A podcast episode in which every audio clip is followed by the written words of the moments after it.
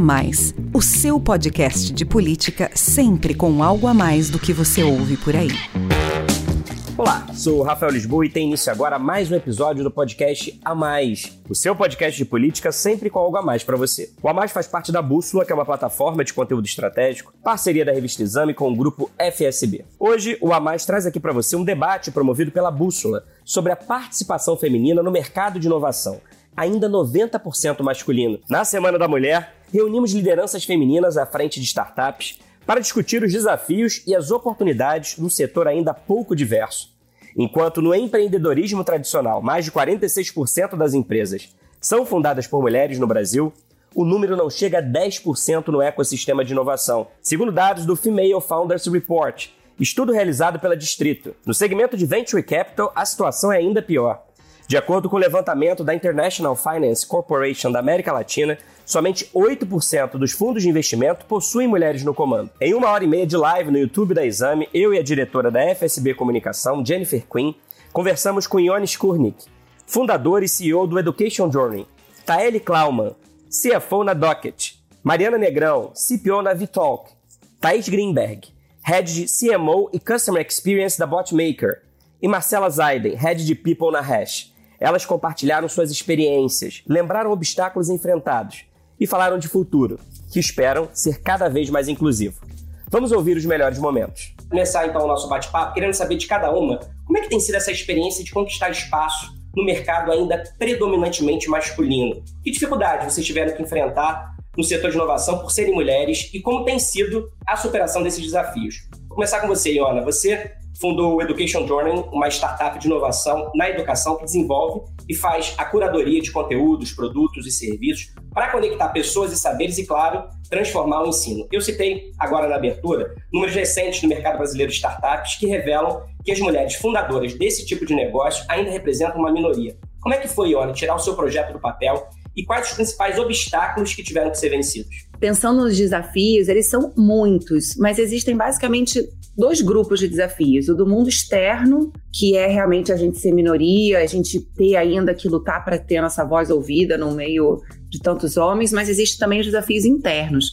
E eu não sei qual dos dois foram maiores, assim, para poder tirar a Education Journey do papel. Eu acho que os internos foram maiores. Eu acho que a gente, como mulher, é, tem uma necessidade de autorização muito grande para poder se expor para poder realmente achar que a gente é capaz. A gente tem uma lista de exigências que a gente tem que ter certeza, o máximo de certeza possível que a gente está preparado para poder se expor nesse, nesse mundo altamente competitivo e masculino e etc. E aí me lembra de algumas situações. Por exemplo, quando eu ouvi a primeira vez e li o livro da Brené Brown, Daring Greatly, que em português chama é, A Coragem de Ser Imperfeito. Né, que mostra como que a gente é, eu acho que isso aplica para todo mundo, mas principalmente para as mulheres. Quanto mais a gente entende a nossa vulnerabilidade, mais coragem a gente tem, porque coragem é um lado da moeda e vulnerabilidade é outra, sabe? Eu acho que para me tornar CEO, é, fundadora dessa empresa, que eu tenho um sonho muito grande de acontecer, de poder realmente causar um impacto transformando a educação com mais inovação, é, eu tive que fazer as pazes com a minha vulnerabilidade para poder ter coragem. Então, eu acho que o desafio maior foi check quanto as, muitas boxes, né? Eu moro na Califórnia já há oito anos, tenho dois mestrados, um MBA, trabalhei como executiva de empresa aqui do Vale, de B2B, SaaS, abrindo mercado em cinco países, que foi minha trajetória para eu poder, com a pandemia, encarar que, na verdade, eu queria mesmo estar tocando esse projeto onde a gente faz essa curadoria e traz oportunidade para mais pessoas poderem é, se preparar e, e liderar a sua jornada de vida. É muito bacana o que você falou. Eu quero ver agora um pouco da trajetória da Taeli, que hoje é CFO na Docket. CFO é, é um cargo também que a gente normalmente vê homens né, à frente desse, desse tipo de função nas empresas. Então é muito bacana que ter a Taeli aqui, que é CFO na Docket, que é uma legal tech que fornece ao mercado, por meio da tecnologia, toda a infraestrutura para processos que dependem de documentação de ponta a ponta. O objetivo é desburocratizar e otimizar diversos fluxos operacionais das organizações. Taeli, como é que tem sido então essa sua experiência como uma liderança no ecossistema de inovação e como você, que já passou por grandes empresas em outros setores, como alimentação e aviação, avalia os desafios muito particulares para mulheres no mercado de startups? eu concordo plenamente com a Iona que existem aí diversos fatores internos que nós mulheres a gente batalha durante uma vida é, contra ou a favor deles. Mas eu queria aqui me ater a, acho que a itens mais técnicos mesmo do mercado de startups. O mercado de startup, ele é naturalmente um mercado mais moderno e mais aberto a esse tipo de discussão. É, essa discussão da liderança feminina, da inclusão, da equidade de gênero, é, mas ainda assim faltam muitas mulheres nesse mercado. Por quê? Porque esse segmento ele é um segmento que tem um fundamento enorme baseado em tecnologia, ciência, ciências, matemática, finanças, que ainda são disciplinas que são pouco buscadas pelo mercado feminino. É, e isso acontece também muito porque a gente não tem referência nesse mercado, né? E aí acaba se, é, acaba se criando um, um círculo vicioso em que é, a gente olha para essas cadeiras, não encontra nenhuma mulher e entende que isso não nos pertence. É, mas de fato ele é um mercado mais aberto a ouvir, a dialogar a respeito desses assuntos. Então eu acredito que existe aí um movimento de transformação é, que deve acontecer é, também nos próximos anos. Enquanto em outras indústrias, como você bem comentou, eu passei por indústrias é, bem maduras, empresas centenárias, é, essa é uma discussão que ela tem ainda um pouco mais de vieses se comparado ao mercado de startup, é, porém a gente vê que já existe um movimento de transformação também nessas indústrias, apesar de não tão rápido quanto o mercado de startup. Hoje na Docket, no mercado, no público de tecnologia especificamente, o nosso time ele tem 50% de liderança feminina, mas a gente sabe que isso é completamente fora da curva, é um outlier. Ainda falta referência feminina é, dentro destas áreas e destas empresas. E você, Mariana, conta um pouco aí para a gente da sua história. Hoje você é CPO da Vitalk, startup de bem-estar corporativo que busca democratizar o acesso à saúde, em especial mental, por meio de soluções tecnológicas. Vocês têm um aplicativo gratuito com mais de 200 mil downloads e também fazem a gestão de saúde emocional de colaboradores de grandes e pequenas empresas. Na sua trajetória até aqui, quais foram os principais desafios, quais têm sido os principais desafios e como é ser uma liderança feminina no mercado brasileiro de startups? Para contar um pouquinho assim da minha trajetória, acho que vale primeiro reconhecer que eu tive muito apoio em casa e muita liberdade sempre para fazer o que eu queria. Então, é, eu fiz engenharia, fiz engenharia elétrica ainda por cima. Então, na minha sala já tinha mais Rafael do que mulher.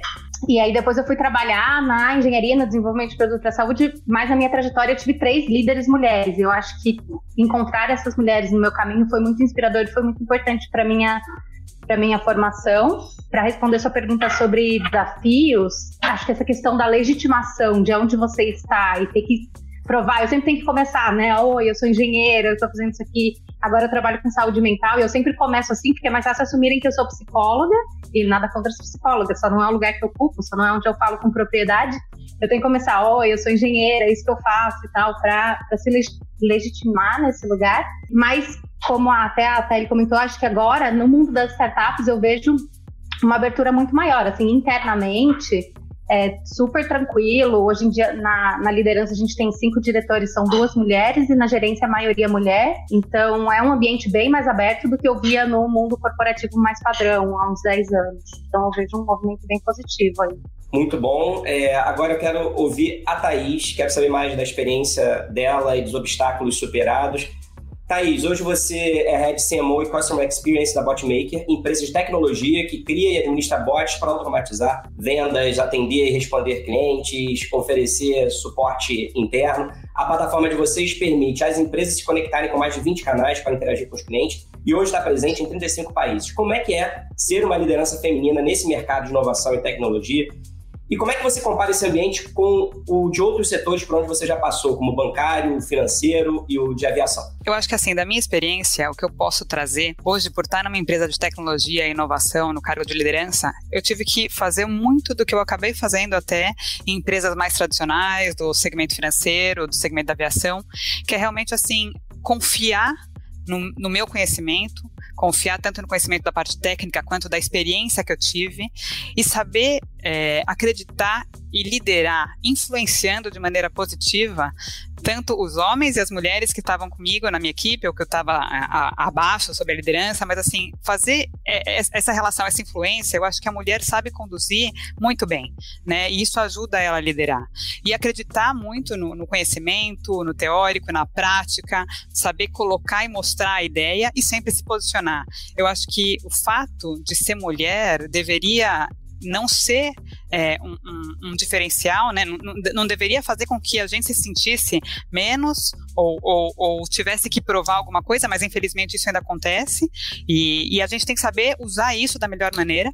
Então, tudo que eu acabei fazendo no segmento financeiro tinha muitos homens, eles realmente anteciparam um pouco esse movimento de trazer mais mulheres para o cargo de liderança. Acho que aqui inovação a gente talvez tenha começado um pouquinho depois, mas eu tenho certeza, porque como estamos no ambiente de tecnologia e inovação, as startups são muito rápidas e muito ágeis, eu acho que inclusive aqui deve passar e a gente vai ver a liderança feminina muito maior e mais presente no nosso ambiente, mas é realmente assim, acreditar no talento, acreditar na competência técnica, na competência comportamental, saber influenciar como a mulher sabe melhor do que ninguém e usar isso para ser realmente uma líder que inspire e traga ao time e a equipe que está abaixo, ao lado, acima, para fazer acontecer e trazer resultado. E, é, é, e isso assim, me deixa realmente cada vez motivada e faz com que o lado de ser mulher, esse que pode ser talvez uma dificuldade, seja o desafio e gere mais inspiração, mais vontade de fazer e de crescer mais. Então, é, é contínuo. Agora eu quero ouvir então a Marcela, que é Head de People da Hash, uma fintech do mercado de meios de pagamento com modelos de negócio voltado para as empresas B2B. Conecta empreendedores e clientes por meio de uma plataforma capaz de transformar grandes empresas em prestadores de serviços financeiros. Marcela, quais os principais desafios para uma mulher ser líder nesse ambiente de negócio? E eu quero aproveitar também os seus mais de 10 anos à frente da área de pessoas, já tendo atuado em empresas multinacionais de grande porte, diversos segmentos, varejo, siderurgia, telecomunicações, audiovisual. O que, que você identifica como sendo questões muito próprias para a contratação de mulheres no mercado de inovação e startups? E você concorda aí com as suas colegas que, apesar de o mercado de startups ainda ser um ambiente predominantemente masculino, pela abertura desse setor, pela flexibilidade desse setor, pela modernidade desse setor, ele tem potencial para rapidamente é, dar cada vez mais espaço a lideranças femininas e à pauta da diversidade? Antes de mais nada, falar de um desafio de ser mulher e enfrentar o mercado de trabalho, independente aí do setor, independente de qualquer coisa, existe algo que é muito claro que é o medo, a insegurança e todas as nossas batalhas que nós enfrentamos todos os dias. É, a gente ouviu aí ao longo de todas as perguntas a vulnerabilidade, as dúvidas, é, quais foram os pontos que cada uma teve que enfrentar, que teve que refletir, e isso sem dúvida alguma, é refletido por conta das nossas inseguranças. A insegurança de ser mulher, a insegurança de ter não só um, como diversos papéis frente à sociedade, frente a si mesmo, a cobrança, a exigência da mulher, ela é muito maior, a gente se cobra muito mais, se cobra e tem dúvidas se aquela posição ela deve ser minha, se eu estou no lugar adequado, se eu estou na cadeira que deveria ser minha. Não quero nem é, falar de outros assuntos que não tenha propriedade, então vou trazer sim é, para o tema de people, para o tema de pessoas. Quero trazer um dado que para mim é extremamente interessante, né? Acho que homens e mulheres eles enfrentam o mercado de trabalho de uma forma diferente.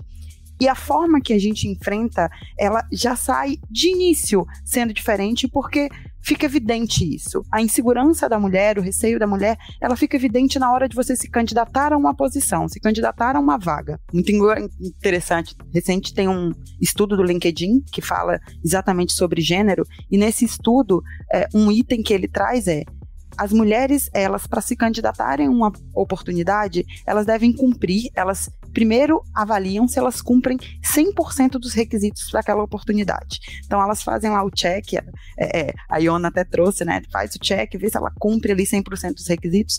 Cumpriu esses 100% dos requisitos, ela se sente apta a se candidatar para uma posição. Já um homem, por outro lado, se ele cumpre 60% desses requisitos, ou se ele acredita né, que ele cumpre 100% desses, 60% desses requisitos, ele se candidata a uma posição. Então, de início, a gente já tem uma diferença. Como é que essa diferença ela é refletida? Claramente, o resultado disso é que as mulheres elas concorrem menos às oportunidades de trabalho.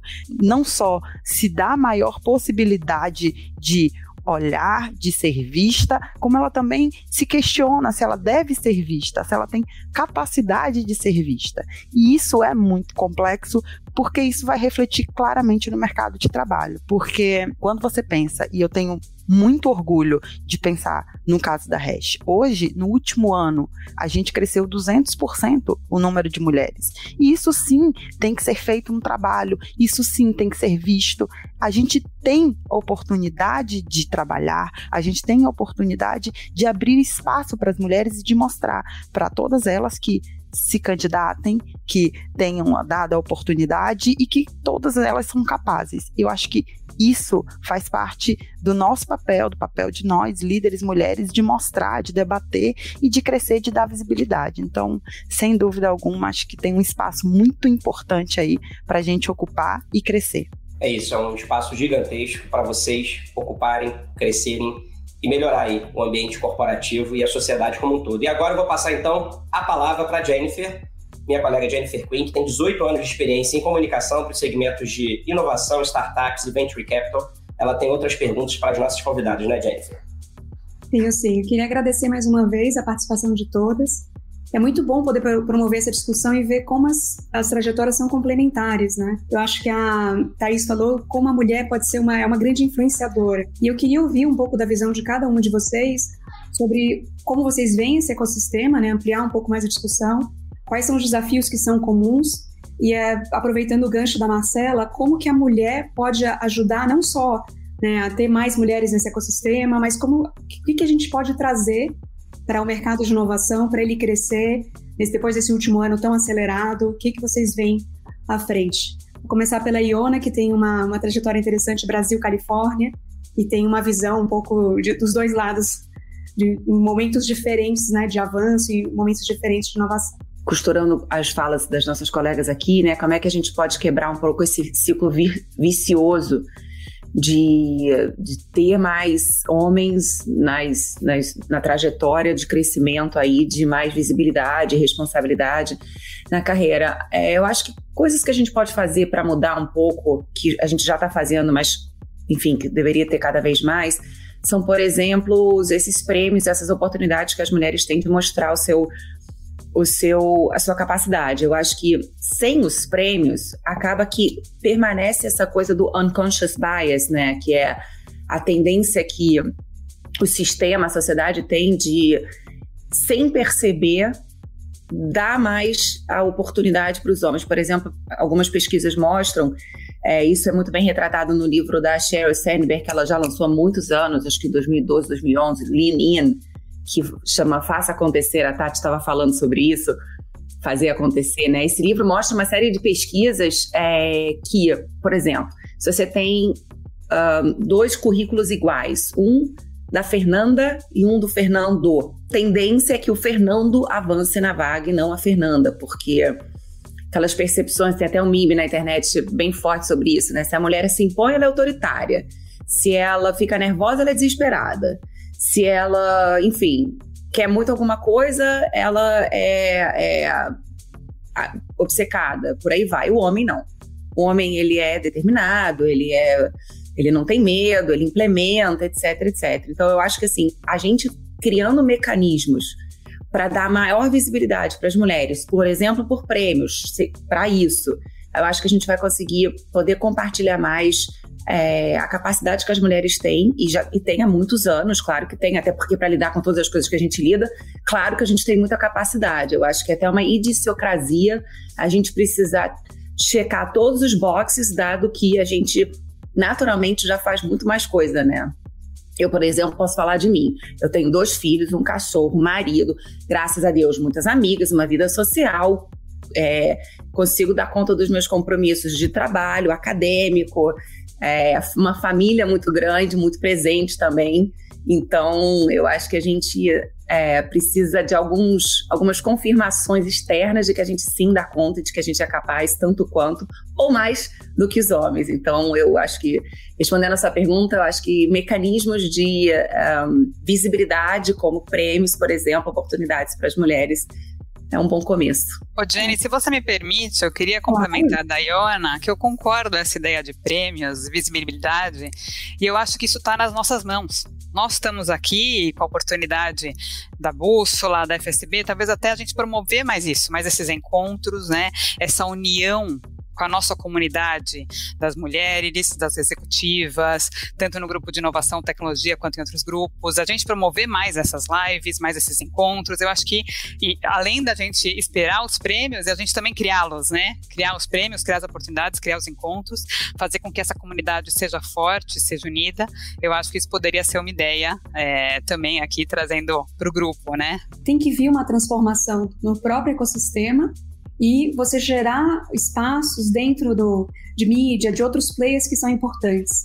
Então, até complementando com isso, Taeli, queria que você, que vem de uma trajetória corporativa bem forte, né, você contou algumas histórias, como que você enxerga isso? Você tem uma, uma, uma visão bem positiva sobre o ecossistema e também esse papel da mulher e essas, essas iniciativas que a gente pode ajudar a criar. Bom, eu concordo com tudo que as meninas disseram. Eu gosto muito do papel é, da, da, não vítima, né? É, eu não gosto de colocar o o gênero feminino, a liderança feminina como é, um papel sofredor. Eu acho que a gente tem que vestir a camisa do papel protagonista e a gente tem que ser mais intencional nesse tipo de discussão, assim como a Thaís bem colocou. Se a gente quer mudança, vamos ajudar a promover essa mudança, né? E não só listar o enorme número de fatores que no, tornam a nossa vida mais difícil. De fato, eles existem, mas se a gente se abraçar aqui e começar a chorar, a gente não gera um movimento de transformação.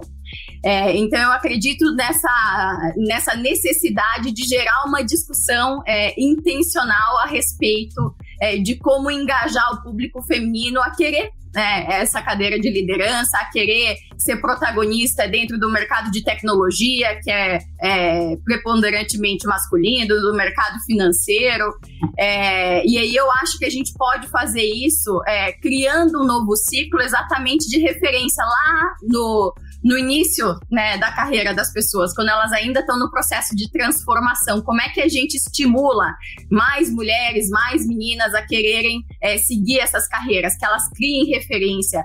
É, como é que a gente, nós mulheres que já chegamos nesse papel, a gente se coloca à disposição é, para criar um ciclo positivo a respeito, para que a gente possa fazer mais mentorias, para que a gente crie grupos de afinidade.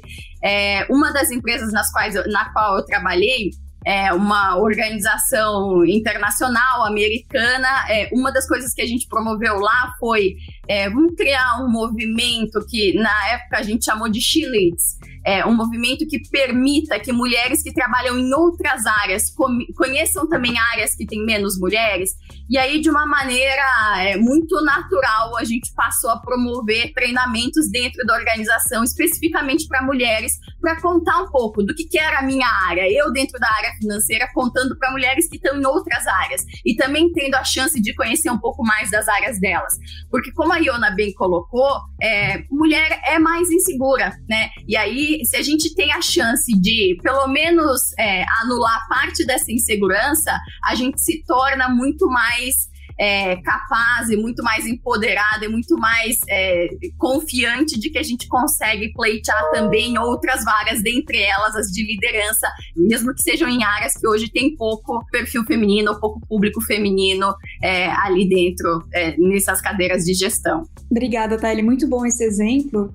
E acho que na, na, nossa conversa também a Mariana contou, né, como era assim, engenheira nesse, nesse ecossistema, que também é, é uma faculdade, eu lembro quando há alguns anos eram só engenheiros, tinham no máximo tinha uma engenheira por turma, né, se formando na USP, na Poli, e só que ao mesmo tempo a Mariana está na Vital, que, que, é uma, que é uma startup incrível, que está olhando para saúde mental das pessoas, né? E fez uma campanha muito importante sobre, sobre líderes que sabem liderar. Então, eu queria ouvir sua, sua visão, Mariana, sobre, sobre o ecossistema e sobre as iniciativas a gente pode ajudar a promover. A gente está fazendo essa campanha aí sobre líder que sabe lidar, assim, e eu vejo esse problema em três partes, assim.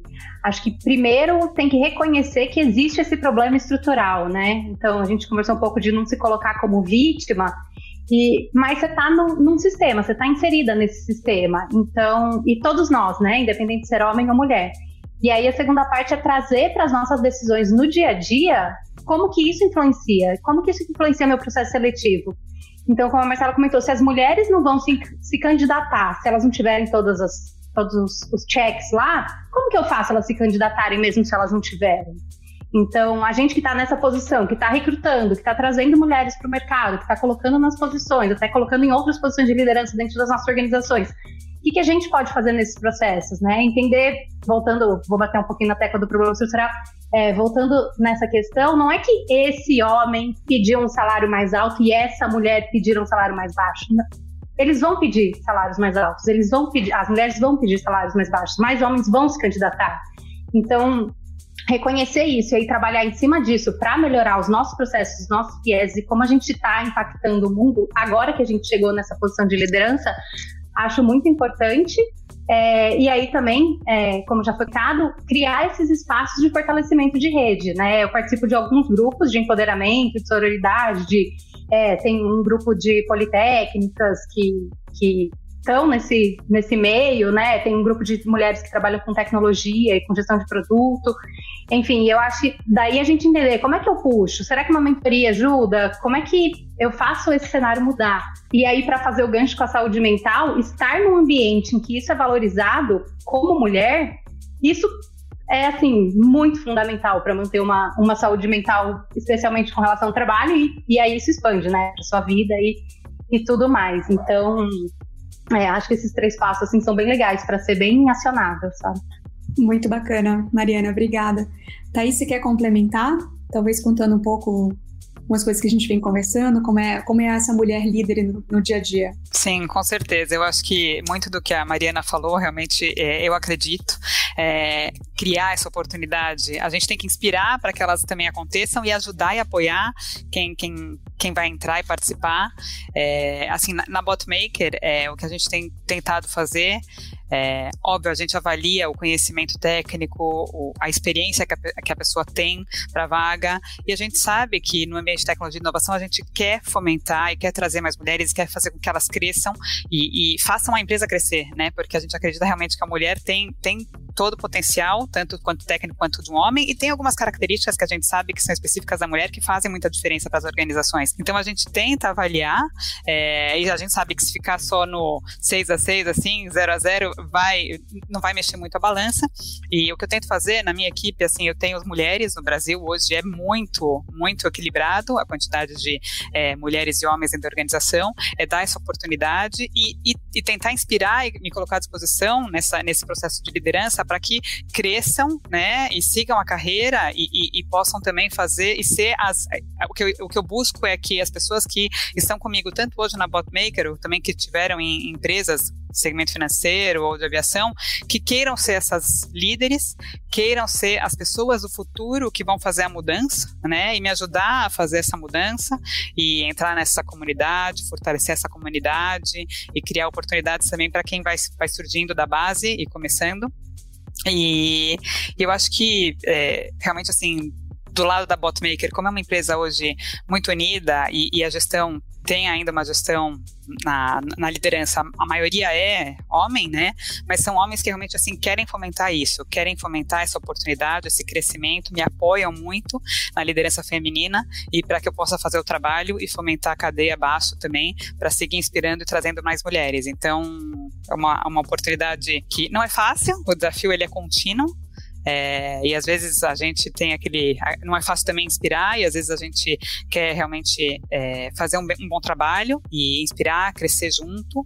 E, mas eu acho que o desafio está aí, e estamos juntas aqui, todas nós, e podemos fazer mais.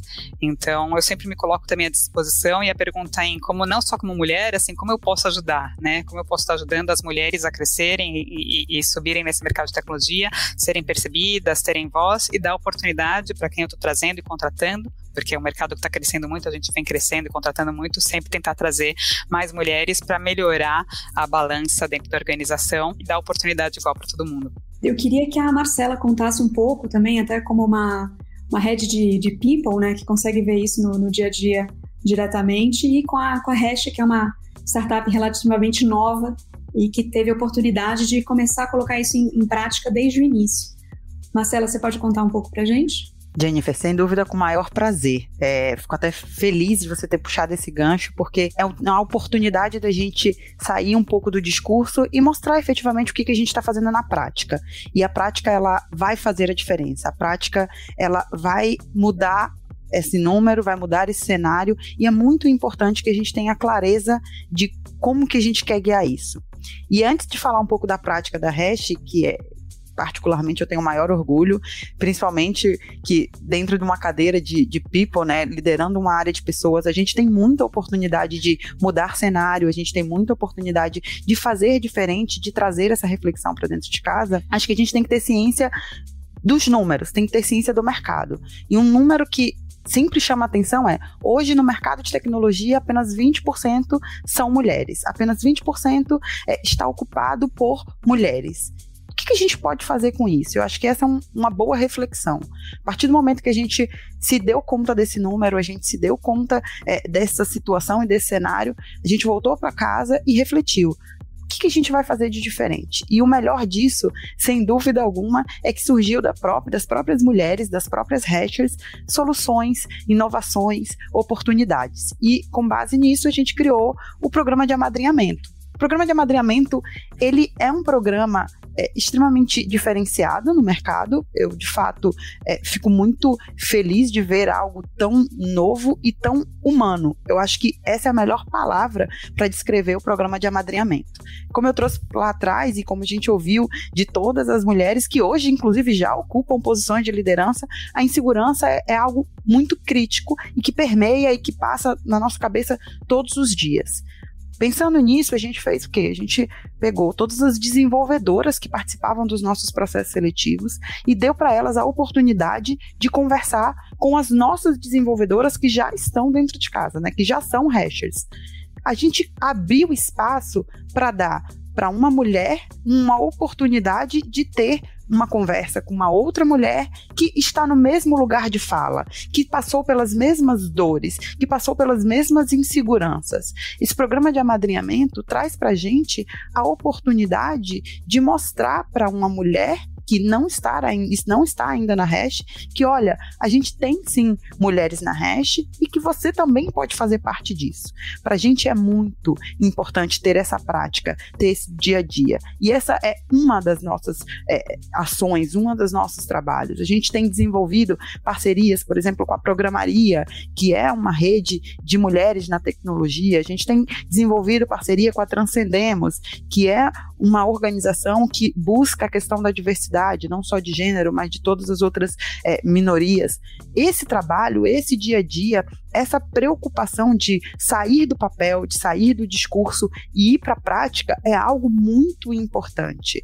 É, é isso que vai fazer a diferença, é isso que vai mudar o cenário. Então, fico muito feliz de estar, por exemplo, hoje trazendo um pouco disso e ouvindo e compartilhando outras práticas e, por que não, trazer essas práticas também para a Hash. É, eu acho que esse ponto da, da Marcela conecta muito com o que a gente tem falado e com a próxima pergunta que eu vou fazer, né? Que é como a gente consegue inspirar, como a gente consegue tocar não só o RH, mas a alta liderança de várias empresas ou até de fundadores que estão começando a pensar na sua startup agora e que vai ser uma realidade para a nossa economia nos próximos anos. A gente tem o privilégio no dia a dia de contar as histórias de vocês, das empresas de vocês, e eu queria fazer uma coisa um pouco diferente aqui, que a gente contasse, né? A gente deu vários exemplos nessa conversa, mas contasse uma história, uma situação, é, alguma coisa que consiga ilustrar e que a gente mostre, consiga aterrissar para quem está ouvindo.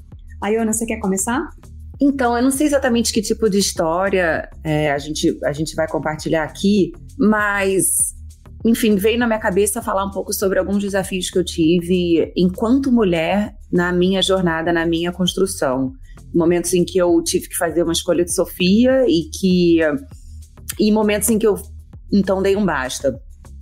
De, em Stanford já foi muito difícil, né? Eu vou até pular essa parte. Eu fiz um mestrado já com dois filhos, né? Eu, eu casei muito nova, tive filhos muito nova e coloquei minha carreira em segundo lugar. Então, quando eu fui fazer esse mestrado altamente competitivo, já foi muito difícil eu conseguir acompanhar o ritmo de pessoas sempre com um desempenho acadêmico de, e profissional muito alto, porque eu tinha, eu era mulher e já tinha os filhos em casa. Mas quando eu entrei no mundo de startup aqui mesmo e fui executiva de expansão internacional de uma empresa do Vale, é, eu queria, é, enfim, performar o melhor possível. Então, tudo que era me passado, pedido, eu falava sim. Eu fazia, fazia, fazia. Minha lista de coisas para cumprir era enorme e eu queria fazê-las impecavelmente. E aí, dependendo do momento do ano, eu precisava viajar, porque era o buying cycle, ou por conta de congresso, é, exposição, né? Fazer parte de uma feira, ou a gente fazia implementação depois que a gente fechava o contrato, eu fazia treinamento de professoras, e eu uh, fazia isso na América Latina e na Europa. Eu morei na Europa antes de morar aqui, então falo a língua e conheço a cultura. Então era eu mesma, né? A empresa aqui, otimização de recursos no Vale, era eu que fazia, me virava nos 30. E aí isso aconteceu durante um ano, super legal, que bacana, né? Crescendo na carreira, tudo ótimo. Segundo ano, legal, vou rever as pessoas que eu, que eu enfim, conheci no ano anterior. No terceiro ano eu já falava assim: meu Deus do céu, como é que vai ser isso? E aí, as datas que mudavam, flutuavam um pouco, começaram a pegar Dia das Mães, Dia das Crianças, primeiro dia de aula, aqui porque os calendários são diferentes, aniversário de casamento. E a coisa começou a não ficar tão engraçada, começou a ficar é, o burnout, que, que a gente chama, né? Eu comecei a não conseguir mais é, priorizar minha carreira acima de tudo. Né? Eu acho que precisava de um equilíbrio, precisava de eu poder dizer não. Então foram desafios que eu fui lidando é, e que eu comecei a ver que aquilo ali ia se tornar uma constante, que no quarto ano, então, eu falei, olha, a prioridade vai ser é, o equilíbrio, né? Não é nem a vida pessoal e nem a vida profissional, mas eu não vou abrir mão do primeiro dia de aula da, dos meus filhos, eu não vou abrir mão de estar em casa mais do que menos, e eu vou cuidar então da, do equilíbrio da minha, da minha vida e, e, priorizar um pouco mais esse cuidado, ao invés de só priorizar a performance, só ter que me provar e só ter que é, é, dar conta do, da demanda. E aí eu tirei um ano sabático e fiquei aqui é, dando aula nas escolas públicas, indo de bicicleta com meus filhos, e foi a melhor coisa que eu fiz então, acho que a história é que, às vezes, a gente tem que saber colocar o freio, tem que trazer o equilíbrio de volta, porque às vezes a gente acelera muito para um lado ou para o outro. É, e por mais difícil que isso seja, lá na frente depois a gente colhe os frutos. Eu acho que esse ano sabático de ter dado, que não foi sabático, né? Foi dar aula na escola pública, que foi sensacional. passei pelo credenciamento de, de ser professora pública, tive que apre aprender né, uma série de coisas tudo de novo, era a novata da escola. E foi muito, muito, muito, muito importante para depois de alguns anos, então, por exemplo, eu poder é, fundar a Education Journey baseado em todas essas experiências que eu tive. Então, eu acho que a história de lidar com todos os, todos os pratinhos que a gente faz é uma história que a gente carrega para o resto da vida e eu tenho certeza que eu vou ter outros desafios nessa linha de equilibrar e de priorizar e de saber cuidar é, da nossa família, do nosso, mesmo quem não tenha família, sabe, de si, né? E eu acho que, que foi um aprendizado que eu carrego com muito carinho e que eu, se eu puder inspirar outras mulheres a buscar sempre o equilíbrio, o que quer que seja para ela, eu acho que isso é super importante. Eu acho que a Thaili também tem alguns exemplos bem bacanas para compartilhar. É, é, engraçado, Jennifer, porque a gente começa a pensar numa história e dali um pouco a nossa mente ela é capaz de criar uma lista, né, de tantas coisas que a gente passa para chegar é, até onde é, a gente já está. É, mas eu lembro assim, tem alguns episódios que eu, eu, repito com frequência. Um deles, eu, assim como a Iona, a Iona acabou conseguindo carregar a família junto, mas eu morei fora do Brasil por pouco mais de um ano. Eu tenho duas filhas é, e o marido, e eles ficaram. Eu fui sozinha. E, e, essa jornada da decisão do ir ou não ir, é, eu já tinha abdicado é, de uma oportunidade semelhante antes, é, não tive coragem, não, não, como mulher não estava segura é, de ir sozinha. E aí, nessa segunda oportunidade eu fui e que incrível também poder ter é, parceiros, e aí parceiros contra a família, amigos, é, as pessoas do trabalho, as organizações incentivando a gente a dar esse passo, né? Ao longo desse pouco mais de um ano eu voltei para o Brasil acho que umas 30 vezes, é, para minimamente conseguir estar tá perto das meninas, perto do meu esposo e tentar manter esse equilíbrio entre a vida pessoal e a profissional. É, mas nos primeiros seis meses eu fui embora todos os domingos à noite chorando como mãe, é, me perguntando se o que eu estava fazendo era a decisão correta. Hoje, quando a gente olha para trás, é como o narrador de futebol depois que o jogo já terminou. Fica muito mais fácil a gente entender que fez todo sentido, que foi bom para todo mundo, que a família aproveitou, que a carreira andou com isso, que intelectualmente a gente está mais desenvolvido. Mas quando a gente está ali no meio daquele turbilhão, é, de sentimentos não é fácil. E acho que um segundo episódio que eu queria comentar foi exatamente quando eu assumi esse papel na Docket. É, Para mim não era óbvio essa decisão. E aí eu acho que tem um mérito enorme dessas organizações jovens é, estarem preparadas para ter esse tipo de discussão, os fundadores da Docket foram incríveis, eles é, incentivaram e abriram a discussão em cada um dos itens é, que me trazia algum tipo de dor de barriga.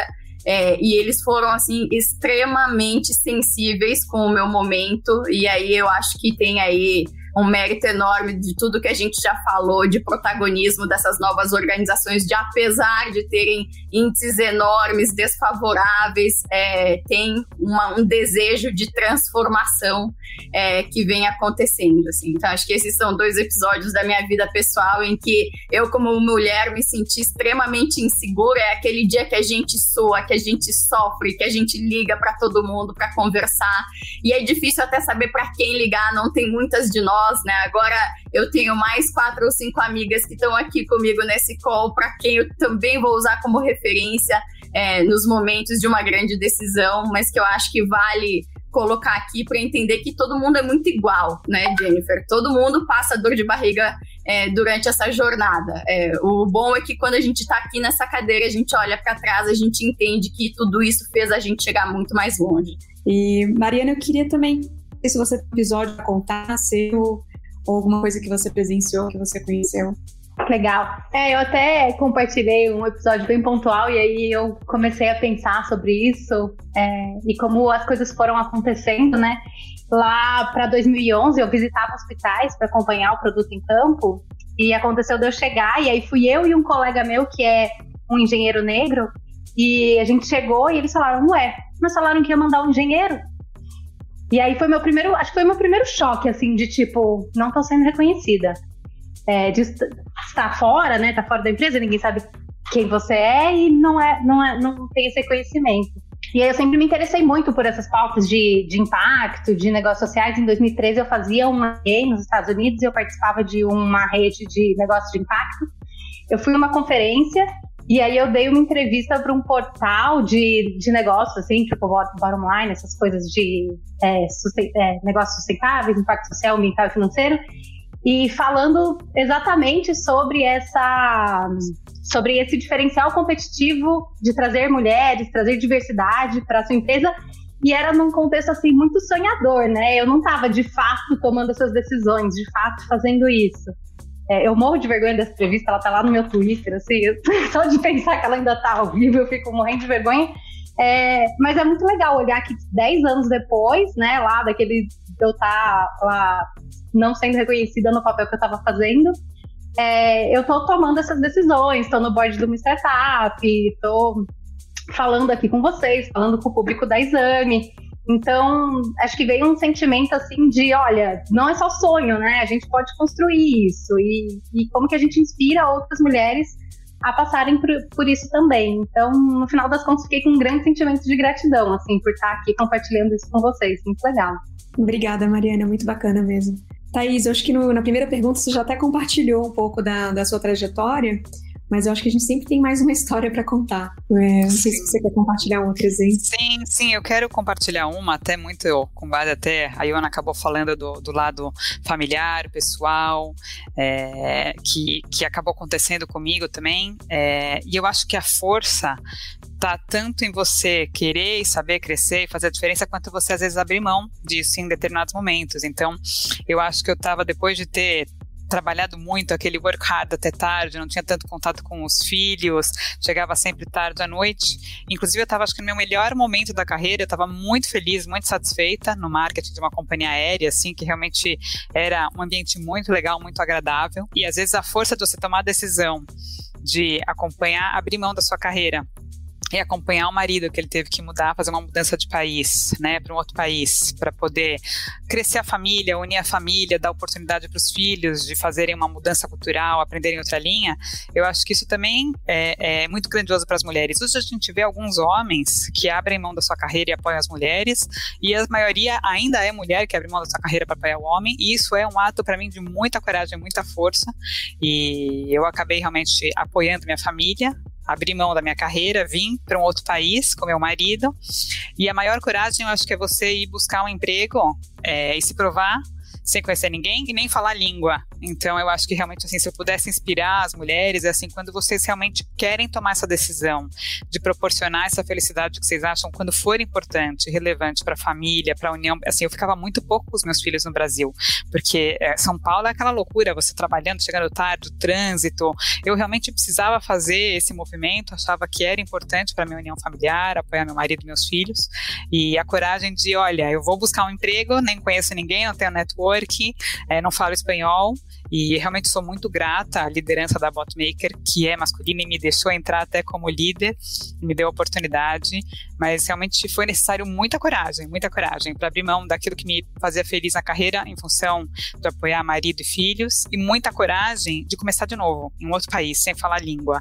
É, eu até ia começar a estudar para poder me preparar e falei não vou, eu gosto de trabalhar, quero me manter é, atualizada, mostrar, poder influenciar, crescer mostrar o que eu sei em português, tentando falar um pouquinho do espanhol. Então, acho que assim, é, foi, foi, muito legal. Foi um desafio, não foi fácil, foi necessário muita coragem e hoje eu tenho muito orgulho para as mulheres que, que realmente, assim, às vezes precisam fazer essa mudança, seja ter um ano sabático, seja ficar como está ele longe um ano dos filhos, ou seja, realmente abrir mão da sua carreira e mudar de país, eu acho que isso é a prova de como as mulheres podem fazer isso, têm a força e, quando tem, tem o apoio dos amigos, da família e, e tem a capacidade de se reinventar, renovar, não desistir, é essa garra que, que é legal passar para frente também e, e poder ajudar a influenciar as que ainda vão passar por isso. Então, do meu lado, seria essa historinha. Eu queria também ouvir, Marcelo, um exemplo seu ou até uma coisa que você presenciou, né? Alguém que num, num processo seletivo ou numa desses, desses trabalhos de monitoria, de amadrinhamento, que você tenha observado uma história que seja bacana para a gente virar e conseguir atravessar os desafios que, vão, que são bons e que serão ruins, né? Mas fazem a gente crescer. Olha, Jennifer, fiquei aqui pensando o que, que eu vou trazer. E é engraçado porque talvez eu tenha um histórico um pouco diferente é, e, e eu acho bacana ter essa diferença e ter situações diferentes, né? E eu fiquei refletindo, tá, vou trazer também da minha vida pessoal, porque é, acho que vale a pena. Eu tô aí, eu terminei meu segundo casamento, então, diferente das meninas que viveram é, é e tiveram a oportunidade de, de viver e estar num, longo relacionamento, eu já terminei aí meu segundo relacionamento. E todas as vezes que eu ficava pensando, sobre isso, eu ficava, poxa, como é que eu vou levar isso no mercado? Será que eu sou uma esposa ruim porque eu me dedico demais ao trabalho? Será que eu sou uma mãe ruim porque minha vida é, é 100% dedicada ao trabalho? Inclusive, vendo a Iona falar, fiquei refletindo. É, será que em algum momento eu tenho que também dar essa parada e, e, e fazer esse, momento de reflexão e dedicação? E numa dessas, né, eu fui para entrevista na Hash minha entrevista, o meu processo seletivo. E normalmente, 100% dos processos seletivos que eu tinha participado, todos eles me perguntavam: Você é casada? Você tem filho? Ah, já que você tem filho, eu tenho dois filhos. Já que você tem filho, com quem que vai ficar os seus filhos? Quem vai cuidar deles? Quem vai olhar para eles? E aquilo ficava me incomodando porque todas as vezes que eu tinha que falar que eu era divorciada, que eu tinha dois filhos e que eu dividia meus filhos entre é, o meu ex-marido comigo e que a gente tinha uma divisão igual e que cuidava dessa divisão igual, sempre ficava aquela dúvida de será que ela vai ter tempo suficiente para se dedicar? Será que ela vai conseguir é, entregar aquilo que a gente espera? E essa dúvida, óbvio, assim como passava na cabeça de todo mundo, também passava na minha, porque eu já sabia que viria essa pergunta. Então, quando eu fui para a entrevista na Hash, eu estava morrendo de medo para a minha felicidade, foi ali que eu tive a certeza que eu falei: é isso que eu quero para mim.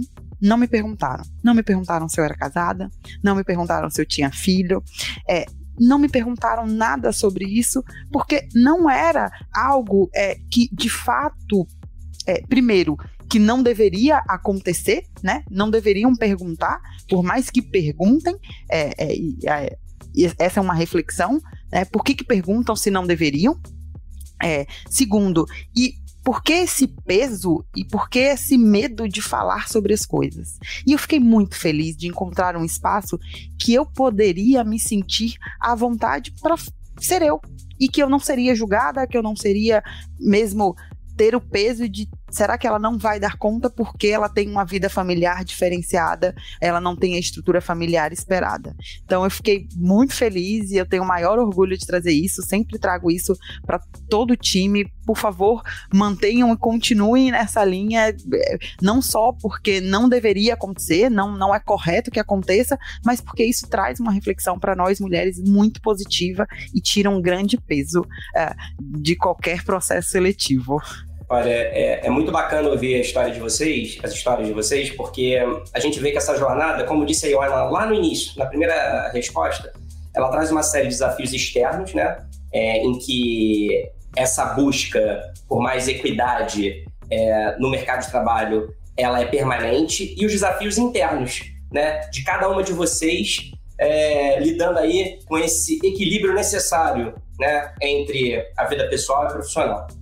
E eu aproveito, então, antes de encerrar, porque a gente está perto do fim, quero perguntar também para Jennifer, a nossa moderadora, sobre os desafios e pedir para ela contar também uma história inspiradora aí que ela presenciou, que ela viveu disso. Eu ia falar sobre a Jen no final, mas não sei se ela vai passar essa oportunidade, mas ia aqui brincar que a gente está trabalhando para um mundo melhor para filha que ela está carregando.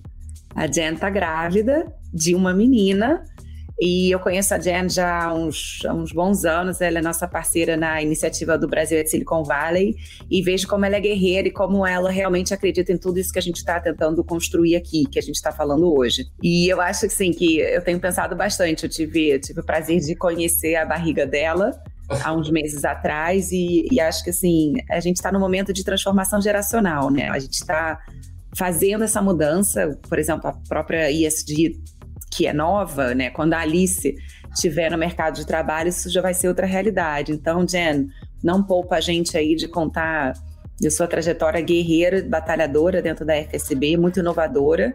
E agora, como é que você está se sentindo sendo uma futura mãe de menina? Ai, Ana, obrigada. Desculpa um pouco meu roteiro, mas eu ia falar disso mesmo. Acho que a minha história inspiradora ela começa agora. E foi bacana ouvir a Marcela falando sobre as perguntas né, no processo seletivo. Era muito engraçado que eu participei de várias entrevistas em que perguntavam: Ah, você é casada? Você já tem né, um, um cônjuge? Você pensa em ter filhos? Eu sempre ficava com aquela ideia: bom, se eu engravidar daqui a um ano, eu estou fazendo uma coisa errada com a empresa. E a gente sente, né? Eu acho que a minha, minha impressão antes de ficar grávida é que a gravidez era um momento de fragilidade. E eu acho que nesses últimos 10, 5 anos, como todo mundo falou, a gente mudou muito, mas não mudou o suficiente, né? Porque eu ouvi muito nesses últimos meses das, das, de pessoas próximas, pessoas muito queridas, que falavam: ah, não, deixa para pensar sobre isso depois, porque você está num momento muito especial, está num momento de mãe, num momento melhor da, da sua vida. E eu acho que, na verdade, é, com todos os desafios, com tudo que a gente vai ter que enfrentar, eu acho que ser, ser mulher, ser mulher e ser uma mulher líder, é também você aceitar esse desafio fazer uma coisa que te, apa te apaixone, né? Não dá mais. Eu acho que é o contrário. Depois de ser mãe, eu acho que vai ser impossível estar num trabalho, ocupar uma posição simplesmente por ocupar e por ter uma, uma remuneração por isso. Eu acho que tem uma exigência muito maior. E tenho muito orgulho também, o time não está aqui, mas ele estava nos bastidores, de ter um time predominantemente feminino e de ter, ter essa, todas essas mulheres no, no, os clientes que a gente trabalha no dia a dia. Eu acho que a gente tem é, uma coisa, tive uma, uma, um privilégio de ter uma família que incentivasse, que fosse uma coisa que todo mundo pode ser o que quiser. E a gente tem, como a Iona comentou, a gente construiu uma história na, na FSB de um time diferente, um time que foca em inovação, foca em startup e que se apaixona por cada nova empresa com que a gente conversa. Acho que assim, a única coisa que eu posso dizer nesse, nesse processo, assim, eu estou no fim do oitavo mês de gravidez, já entrando no nono, é que eu acho que como, como mãe agora, tenho obrigação de me apaixonar pelas próximas coisas que eu vou fazer. Nunca mais fazer por fazer, e aí também conciliar, achar esse equilíbrio, que eu acho que cada um tem o próprio equilíbrio também. Você acabou de ouvir um resumo do debate sobre a participação das mulheres no mercado de inovação. Que os relatos inspiradores dessas lideranças femininas nos estimulem cada vez mais na busca, necessária e urgente, por mais equidade no mercado de trabalho e na construção de uma sociedade mais justa e menos desigual. Obrigado pela sua companhia até agora. A gente se encontra novamente na próxima semana. Tchau!